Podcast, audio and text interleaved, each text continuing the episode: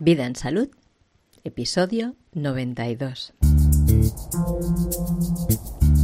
¿Es legal la vacuna obligatoria? La semana pasada, el conseller d'Educació de la Generalitat de Cataluña lanzó una instrucción que obligaba a los niños a tener puestas las vacunas para poder asistir al colegio público. Todos pensamos que esto no podía ser y hasta yo creí que estaba intentando engañarnos y hacernos creer que puede ordenar esta obligación, pero que no iba a tener efectos ejecutivos. No soy experta en leyes ni en derecho, así que he traído a una reunión en directo al abogado Luis de Miguel Ortega, que desde su asociación Scaleboom ha impugnado esta instrucción. Y en el encuentro, él nos explicó muy bien cómo es esto y qué derechos u obligaciones tenemos. Como sabes, los directos los emitimos desde el canal de YouTube de Vida en Salud y hoy te comparto la primera parte del audio de este encuentro, que tuvo una duración de casi tres horas, contando las preguntas del público, cuyas respuestas son tan interesantes que voy a ir publicándolas aquí en el podcast, en audios de poco más de 30 minutos para que puedas escucharlos con tranquilidad. Te doy la bienvenida al podcast Vida en Salud, el podcast que te inspira a llevar una vida saludable. Esta propuesta es mi iniciativa y yo soy Diana Valeria. Aunque el paradigma establecido vincula la salud solamente a la medicina, a la enfermedad, los medicamentos, los tratamientos, las terapias, los diagnósticos, nosotros creemos que esta visión no engloba lo que realmente implica la salud. Extraemos la salud de la parcela de la sanidad en que ha sido arrinconada y la centramos en la persona, sus circunstancias y el entorno en que la persona vive, vinculándola así a todos los aspectos de la vida. Hola Luis, ¿qué tal? Hola, buenas tardes. Pues encantado de estar aquí y poder colaborar en informar a la población de lo que está sucediendo. Genial, muchísimas, muchísimas, muchísimas, muchísimas gracias por estar aquí, pues. A vosotros, a vosotros. Darnos la oportunidad de informarnos a todos. Eh, ¿Qué es lo que ha pasado? ¿Qué es lo que ha hecho el conseller? Bueno, pues lo que ha ocurrido es que en, medio de un estado de alarma ilegal, eh, en, mi, sano juicio, eh, ilegal e innecesario, pues ha decidido que la desescalada en cuanto a la escolarización de los niños pues iba a estar informada por una restricción, que era la de tener el calendario vacunal al día de los niños. Esto supone en la práctica que el calendario vacunal al día supone que los niños tienen que estar con todas las vacunas eh, que vienen en el calendario. Esto no es algo informal, sino que hace unas instrucciones que comunica a todos los centros escolares, es decir, que es una instrucción técnica es una decisión administrativa y es ejecutiva, sin más.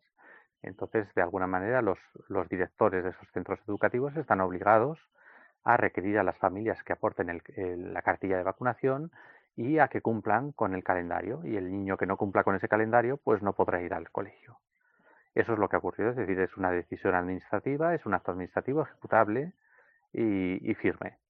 Eh, ante esas situaciones lo único que cabe en los ciudadanos es recurrir a esas decisiones y es lo que estamos haciendo, recabar el apoyo de, la, de las familias que estén afectadas por esa instrucción y recurrir. O sea, una instrucción que es exactamente, ¿qué supone? Una instrucción es una orden. Yo soy eh, igual que yo puedo dar una instrucción a mi hijo y decir saca la basura, pues eso es una instrucción. Eh, lo que ha dicho el, el conseller es que eso, que los niños que no tengan todas las vacunas puestas no pueden entrar en el colegio. ¿Qué es lo que ha dicho? ¿La cartilla o el calendario? Bueno, el calendario es una cosa y la cartilla es donde se rellena el calendario. ¿no? Eh, lo que dice es que los niños que no se han vacunado no podrán asistir a clase. O sea, directamente es lo que dice, ¿no? No hay otra interpretación posible. No, no, es decir, que, cuando se pone al día, por ejemplo, cuando uno pide una subvención, o sea una asociación, sea una empresa, eh, pues por ejemplo, uno de los requisitos es estar al corriente de todas las obligaciones tributarias, ¿no? Estar al día en las obligaciones tributarias. Y eso es lo que significa la expresión, ¿no? Estar al día en la cartilla de vacunación o en el calendario vacunal es que todas las vacunas que le correspondan por la edad, pues las tiene que tener puestas. Eh, cabría a lo mejor pues pensar que eh, son expresiones poco acertadas o que son exageraciones o que es un discurso político pero que no es real.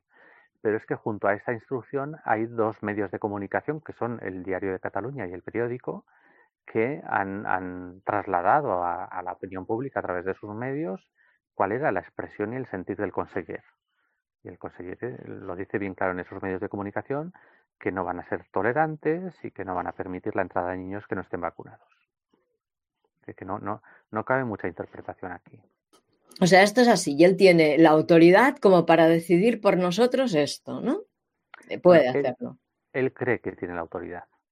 Evidentemente no la tiene. Evidentemente no la tiene desde el, desde el punto de vista de que se trata de medidas sanitarias que tienen que ver con la sanidad y no con la educación. Y por lo tanto él no puede tomar estas medidas. Se trata también de unas medidas que afectan al núcleo esencial o al contenido esencial de derechos fundamentales y él no puede tomar una medida que afecte al núcleo esencial de, derechos fundamentales. Em, son cuestiones que tienen que ser abordadas desde leyes y no desde instrucciones de, de un consejero. Por lo cual, la realidad es que él cree que tiene esa capacidad, cree que tiene ese derecho, cree que tiene esa autoridad, pero desde ningún punto de vista es posible. O sea, legalmente no es real. Y, por ejemplo, si en, el territorio español, en el Estado español, la vacunación no es obligatoria, ¿podrían hacerla obligatoria en Cataluña? ¿Existe algún método legal para hacer eso? No por dos motivos. Primero, porque ni la Consellería ni la Generalitat tienen esa capacidad de interferir en los derechos fundamentales de una manera unilateral y dos, porque no hay ninguna instrucción, ni ninguna ley, ni ninguna disposición internacional que autorice a un Estado a convertir la vacunación en obligatoria. Ah, esto está bien, pero hay, hay muchos países que tienen vacunación obligatoria. Eh, sí, y el problema está en cómo los ciudadanos se organizan para combatir ese abuso, pero realmente no hay. Eh, incluso hay unas normas eh, de Naciones Unidas y de la OMS que regulan o que establecen unos requisitos mínimos para eh, estas medidas de salud pública, de, vacunas obligatorias, y establecen unos requisitos muy tasados y España no cumple ni, uno solo de esos requisitos.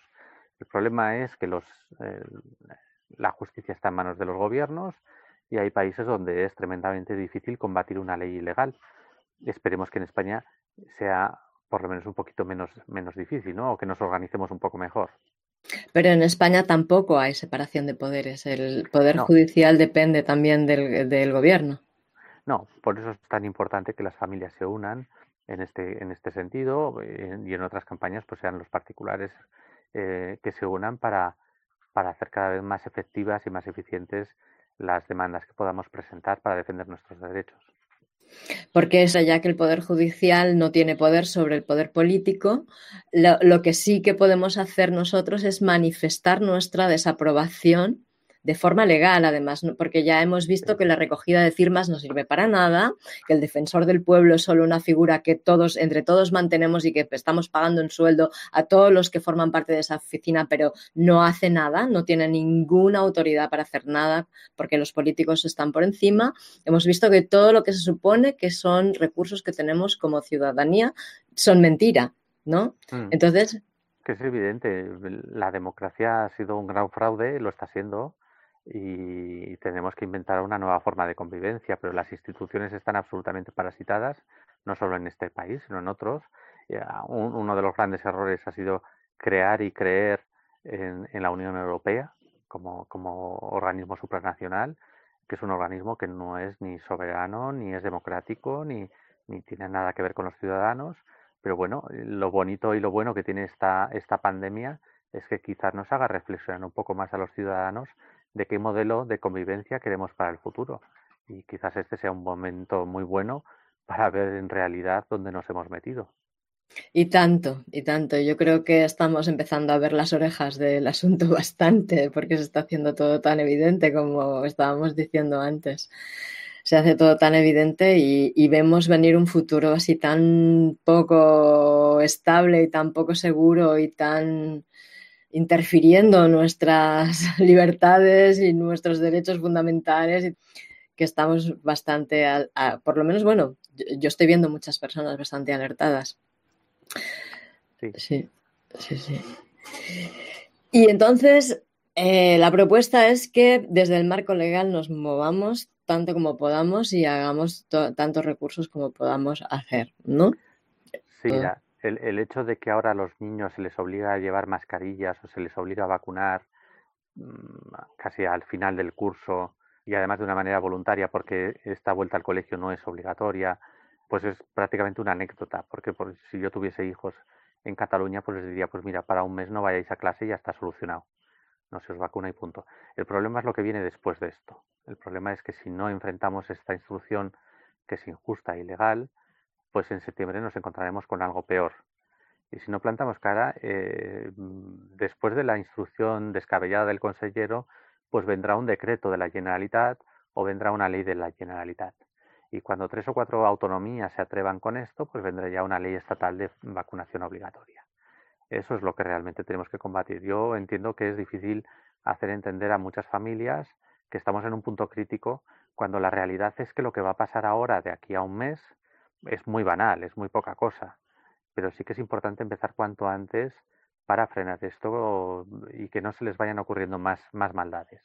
Estamos hablando además ahora de que se está obligando a los niños a vacunarse con vacunas que prácticamente conocemos, ¿no? Que sí, que tienen sus peligros, pero mm, son peligros que son, están casi casi controlados.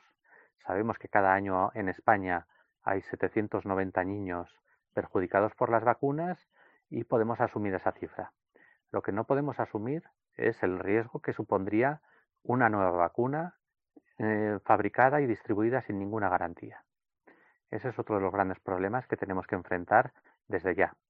Cortar esto de raíz para que cuando se les ocurra imponer una vacuna contra el coronavirus o contra lo que quieran, y además sea una vacuna sin ninguna garantía y sin ningún control, como lo están haciendo, que nos plantemos, porque parece ser, por las cifras que tenemos, que no van a ser 790 afectados, sino muchísimos más. Bueno, porque el otro día estaba leyendo unas estadísticas que decían que España es uno de los países que más vacuna, aunque la vacunación no es obligatoria.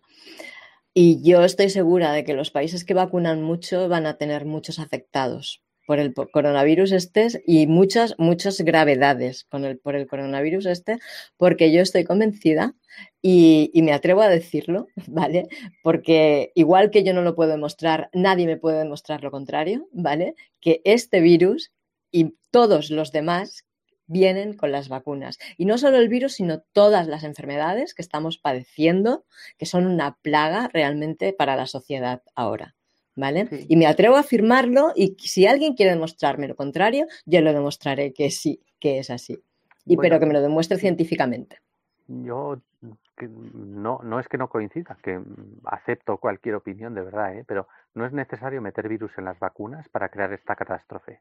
De hecho, desde el principio ya hablábamos algunos compañeros del mundo jurídico y sanitario que mm, desde el primer momento, desde marzo, se veía que había una relación muy directa entre las vacunas y esta crisis sanitaria.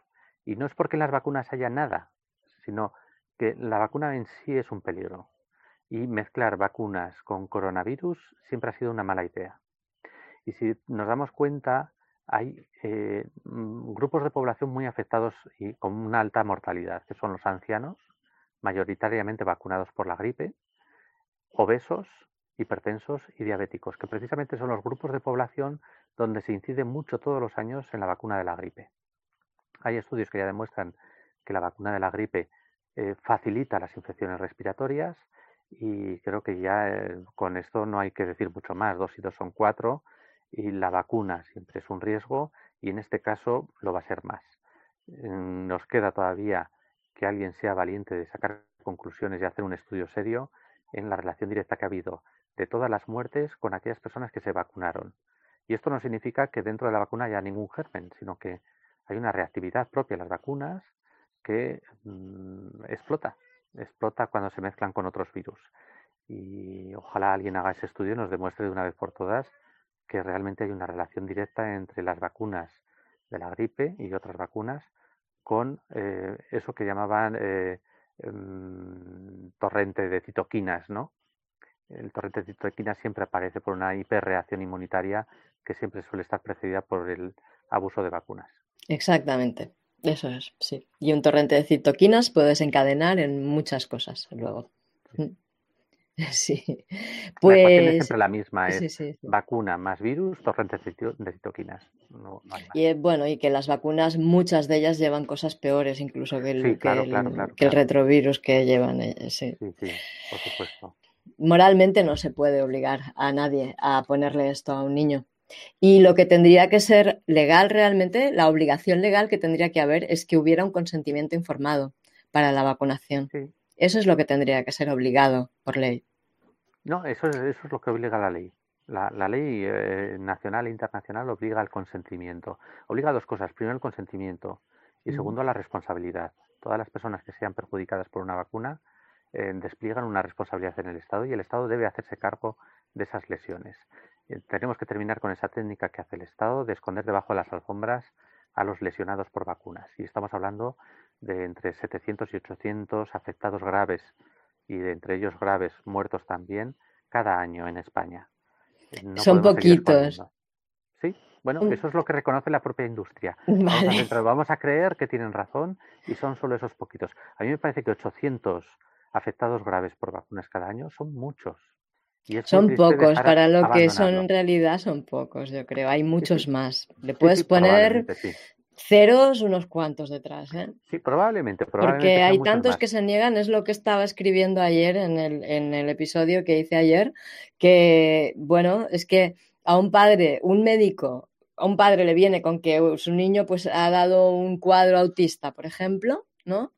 Y el médico que, que le ha recomendado la vacuna y que le ha puesto la vacuna, ¿qué le va a decir? Esto es por la vacuna que yo te dije que le pusieras.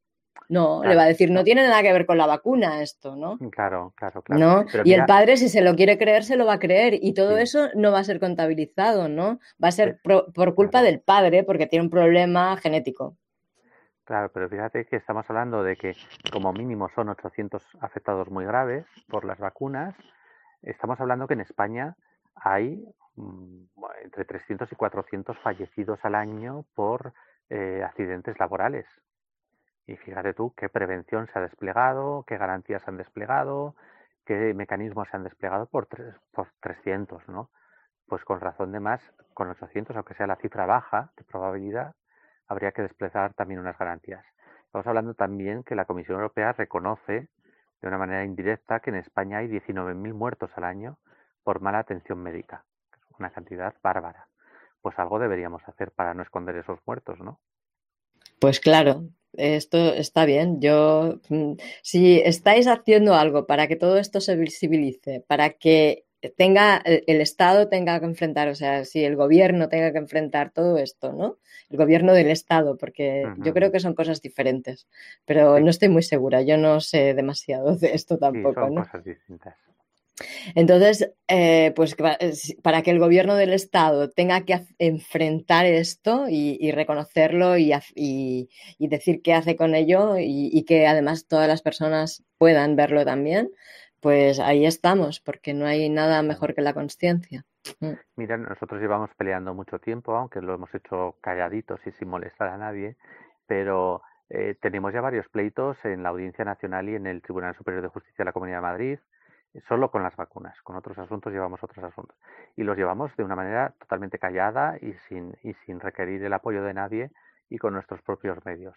Pero en uno de los pleitos que tenemos en la Audiencia Nacional, en un juzgado central de lo contencioso, la abogacía del Estado no tiene otro recurso de defensa que reconocer mediante dos certificados que no tienen información sobre seguridad y eficacia de las vacunas y en el otro, en el otro certificado que firma la Agencia Española del Medicamento también reconocen que para dar información ordenada y sistemática de la seguridad y eficacia de las vacunas tendrían que contratar personal extra. ¿Y eso qué quiere decir? Eso quiere decir que cuando dicen que las vacunas son seguras y eficaces, se están mintiendo. Y eso quiere decir que cuando proponen la vacunación involuntaria y coactiva de la población, están cometiendo un crimen. Bueno, esto suena muy fuerte y muy grave. Lo es, lo Sí, es. es que lo es, lo es, pero si, si esto se puede defender a nivel de los tribunales, pues bueno, se enfrentan a graves cargos, ¿no? Bueno, mm, de entrada nos conformamos con reconocer que la justicia que tenemos en España es la que tenemos y con que solo sea eh, poner un freno a, a esta barbaridad administrativa y a este totalitarismo sanitario, pues nos damos por, por satisfechos. nosotros siempre hemos partido desde el principio de nuestra historia que no todo en esta vida es ganar juicios. No nos importa ganar y no nos importa perder. Lo que nos importa es conseguir los objetivos que nos planteamos. Si perdiendo un pleito conseguimos el objetivo de que el ministro se esté callado, estamos más que satisfechos. Si perdiendo un pleito conseguimos que Vargalló no vuelva a, pensar en estas medidas, nos damos por satisfechos. No todo es ganar pleitos, los pleitos son para utilizarlos y para aprovecharlos incluso cuando se pierde. hay historias muy bonitas de pleitos perdidos que han sido fantásticos. Estamos en una carrera de fondo, no en un maratón. Sí. Mira, si quieres te cuento una historia, si tienes, eh, si quieres, ¿no? Te cuento una historia de, una batalla, de una batalla, de una batalla perdida que ha sido espectacular. No ha sido mía, ¿eh? No te voy a contar una mía, eh, pero te voy a contar una mm, espectacular. Sabéis que últimamente estamos divulgando mucho que para la fabricación de vacunas se utilizan tejidos fetales. Y siempre tenemos un poco ese problema ético de saber cómo se han conseguido esos tejidos y, a través de qué cauces se están utilizando esos tejidos. Bueno, pues hubo un grupo de activistas en Estados Unidos que eh, utilizó con cámara oculta em, y consiguió eh, esos testimonios, ¿no? ¿Quién vendía esos fetos? ¿Quién vendía esos abortos? ¿Y cómo se vendían y a qué precio se vendían? Eso fue en el 2016 y publicaron esos vídeos donde determinados directivos de unas empresas de, eh, que gestionan abortos reconocían que vendían esos fetos y que no informaban a las madres. Eh, esta cadena de, centros de aborto demandó a los activistas y este proceso judicial ha durado cuatro años, hasta el 30 de abril del 2020. El 30 de abril del 2020 termina este proceso judicial contra los activistas y se les condena. Pierden el juicio y se les condena al pago de dos millones de dólares de indemnización a esta empresa de, abortos. Es una derrota, o puede parecer una derrota, pero te puedo asegurar que los activistas están más que contentos con lo que ha ocurrido. Primero, en 2016, el gobierno de, el gobierno de los Estados Unidos ya decide no destinar fondos a esta organización. Ya es una batalla ganada. Durante el juicio, para demostrar lo que había ocurrido, todos estos directivos tuvieron que pasar por delante del tribunal y por delante del juez y testificar y testificaron bajo juramento y delante de su señoría que sí, que habían engañado y que habían vendido abortos y que traficaban con tejidos fetales. Eso tenemos ahora mismo las transcripciones ¿eh? de esos testimonios. Y sí, estos activistas han perdido el juicio, pero ahora hay tanto material probatorio para que el fiscal general de California procese a toda esta organización y meta en la cárcel a estos criminales, que están súper contentos con haber perdido el pleito. ¿Y pasará esto? ¿Los procesarán? Yo creo que sí. Ajá. Yo creo que sí. Entonces, eh, cuando he hecho la difusión, me han comentado que, de hecho, todos tenemos la idea de que tú ibas a tener la notificación o el informe del juicio este que ganaron por lesión por vacunas o algo así en Estados Unidos de Bobby Kennedy. Sí, bueno, hay, hay una confusión, es decir, que se ha divulgado una noticia que es mm, bastante confusa. Primero, no es un procedimiento penal, no es una querella, no aparece en esa querella ni Fauci, ni Bill Gates, ni nadie por el estilo. Lo que sí que hay es un procedimiento judicial declarativo donde se pide, como, como hicimos nosotros también el año pasado, eh, que el, Centro de Coordinación de, Enfermedades, los CDC, aportasen la documentación que justifica la seguridad y la eficacia de las vacunas. Y como en España ha pasado lo mismo, no tienen documentación. entregaron 15 documentos, que se supone que es todo lo que tienen, pero esos 15 documentos no justifican ni la seguridad ni la eficacia de las vacunas. No es que sea un fracaso, es, un éxito, pero eh, bueno, pues como te digo, no tiene nada que ver ni con Bill Gates ni con ni con ni con Fauci, ni, ni con nada de esto, ni es un proceso penal, ni es ninguna querella, es simplemente un proceso declarativo de transparencia y me parece genial lo que han conseguido, igual que lo hemos conseguido aquí en España, que reconozca la abogacía del Estado que no hay donde rascar. Pero eh, la documentación la tenemos, la podemos compartir si queréis y os, lo podemos enviar todo porque la verdad es que bueno es interesante. Muchísimas gracias. Pues sí, pero en cambio no, tienen pruebas de que las vacunas pues, sean eficaces y sean seguras y no, hagan ningún daño, pero sí que hay muchísimas evidencias científicas que las relacionan con daños graves. Sí, sí, pues evidencias científicas y evidencias eh, empírica, es decir, se ve, se ve. Eh, esta misma mañana dos familias me han llamado para comentarme su historia y las dos familias describían el mismo, el mismo esquema. El niño está bien, se desarrolla normal, lo llevamos, lo vacunamos y cuando lo tenemos ya en casa, ese mismo día ya no es nuestro hijo. en, en sentido figurado, es decir, era su hijo, pero había cambiado radicalmente. El niño ya no era el mismo de antes. Y estas historias se repiten una y otra y otra vez. Sí, totalmente. Y por eso quieren vacunar cada vez más jóvenes a los niños. Cada vez más jóvenes para que estas cosas no se aprecien con tanta facilidad. Sí, claro, claro. El, acercar la edad de vacunación al nacimiento supone que no hay forma de contrastar. Es decir, que cuando vacunas de la hepatitis a un niño recién nacido, no puedes decir, bueno, cómo era antes, ¿no? no antes no era. antes estaba dentro de la madre, no podíamos observarlo y, claro, acercamos las vacunaciones cada vez más al punto de nacimiento y entonces no podemos hacer una comparativa. También hay otra teoría, vamos a hacer una cobertura vacunal universal, vamos a vacunar a todos los niños y así no podemos comparar a los vacunados con los no vacunados. Cuando aparece una enfermedad rara, decimos, no, es que esto es así. No, no hay ninguna relación con las vacunas. Eh, entonces, el acabar con esa población mm, que no se vacuna, pues es uno de los objetivos grandes de los políticos y de las industrias. Es que es un negocio millonario. Estaba escuchando esta mañana a un hombre que había sido director de la OMS y explicaba unas cosas impresionantes. Vamos. Es un negocio, claro que es un negocio, es un absoluto negocio. el tema es que además del negocio hay otras cosas aparejadas que es eh, hay un componente muy grande ideológico. El tema de las vacunas no está exento de una ideología. Eh, estás hablando de, esta idea de que, bueno, ahora que empezamos la hora tecnológica, más bien sobramos que hacemos falta a muchos de nosotros, ¿no? Sí, ahí está la idea esta de que hay que reducir la población porque si no, pues no se puede vivir en la Tierra no, no hay recursos para todos, tal como lo estamos haciendo.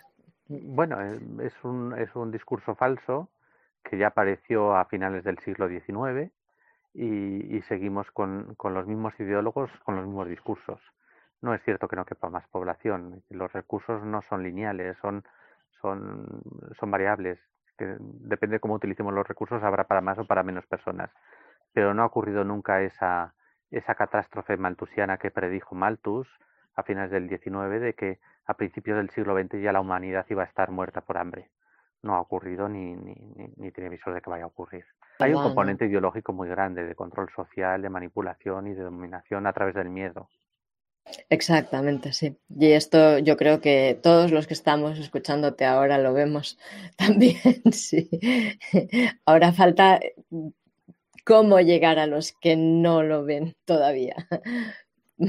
Pero bueno, igualmente, hagamos lo que tengamos que hacer. No vamos a, llegar nunca, aunque sí que podemos ayudar a mejorar o, modificar un poco el comportamiento de la mayoría.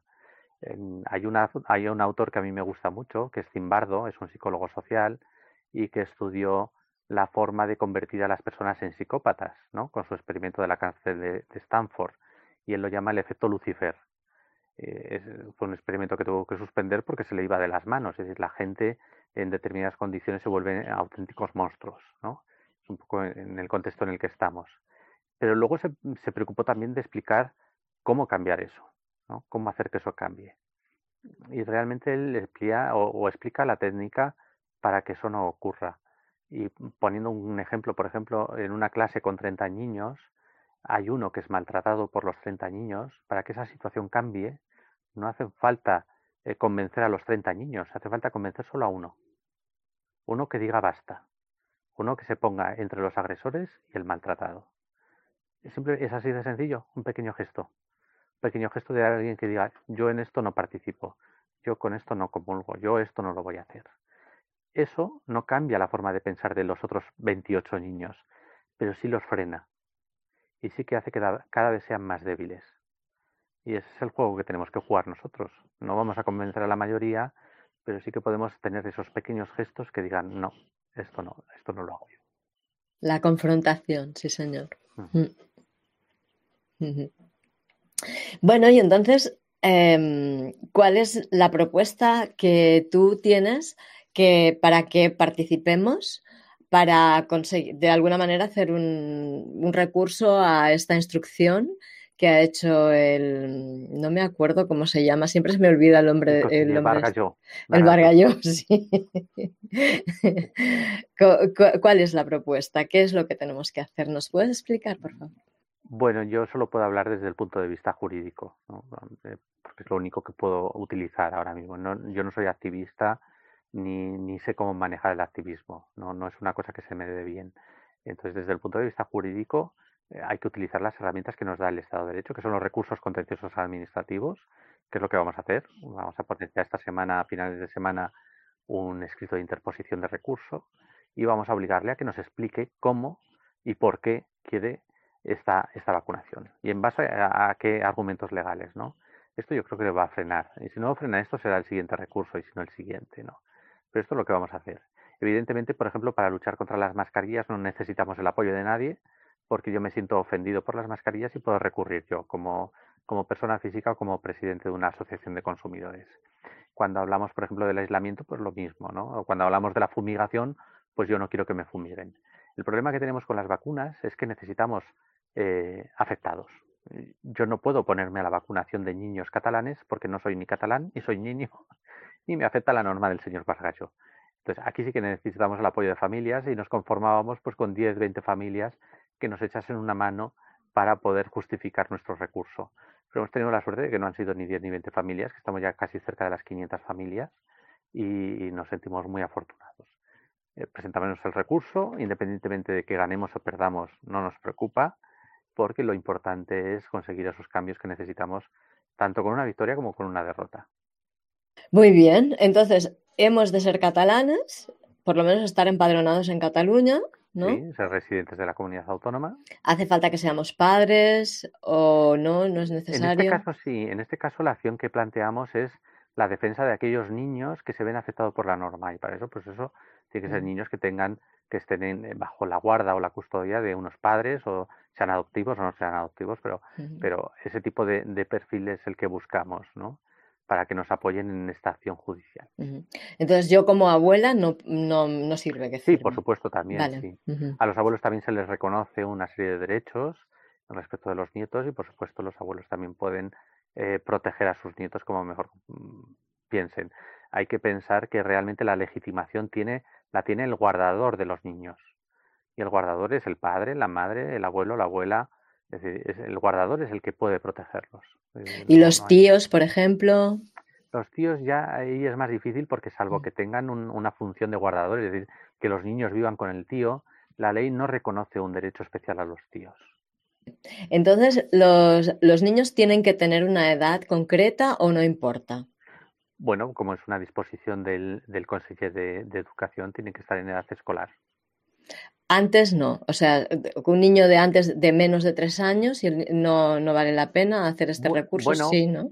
Podría porque le afecta a futuro, pero realmente las personas eh, más directamente afectadas por esta por estas instrucciones del conseller eh, son aquellos niños que ya están en edad escolar y que les afecta directamente la norma.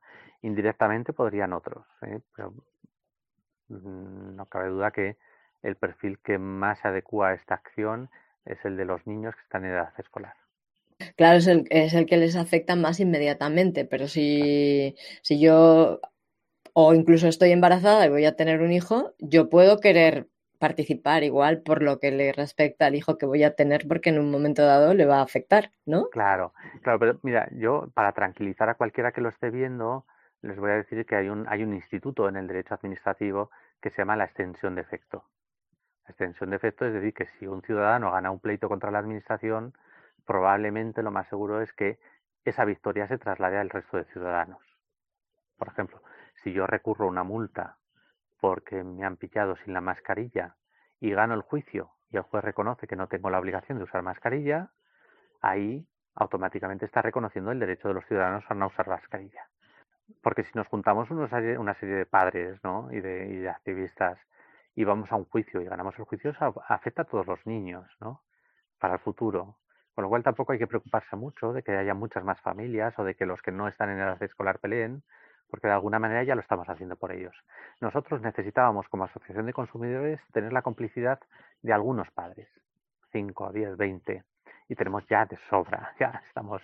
Vale, no es una cuestión de cantidad, ¿no? No, no, porque, no porque en España no existe eh, la acción civil de clase, como en otros países, sobre todo anglosajones, ¿no? ¿Qué es esto de la acción civil de clase?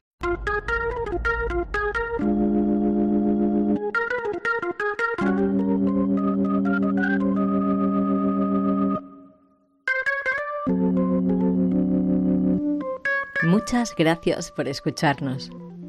Gracias por participar, gracias por tus comentarios, tus reseñas de cinco estrellas, por asistir a los directos en YouTube, por poner likes a las publicaciones en las redes sociales, me gustas en YouTube, por tus comentarios en todas las plataformas y en la web. Muchas gracias por compartir con tus amigos y tus familiares y en tus redes este proyecto y muchísimas gracias por estar formando parte de la Academia, la Academia para la Autogestión de la Salud.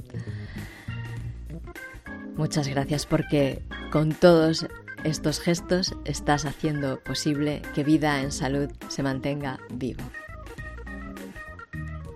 Y gracias también a todos los ponentes de Vida en Salud y a KidFlus por cedernos las melodías del programa. Si quieres estar en contacto con nosotros y saber qué es lo que vamos proponiendo, puedes suscribirte en vidaensalud.es barra suscripción. Y si quieres curiosear lo que tenemos en la academia, puedes entrar en vidaensalud.es barra academia.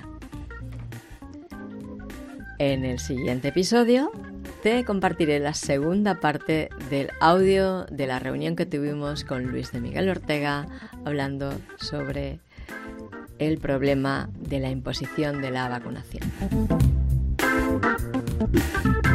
Que tengas muy buenos días y excelentes noches. Hasta la próxima.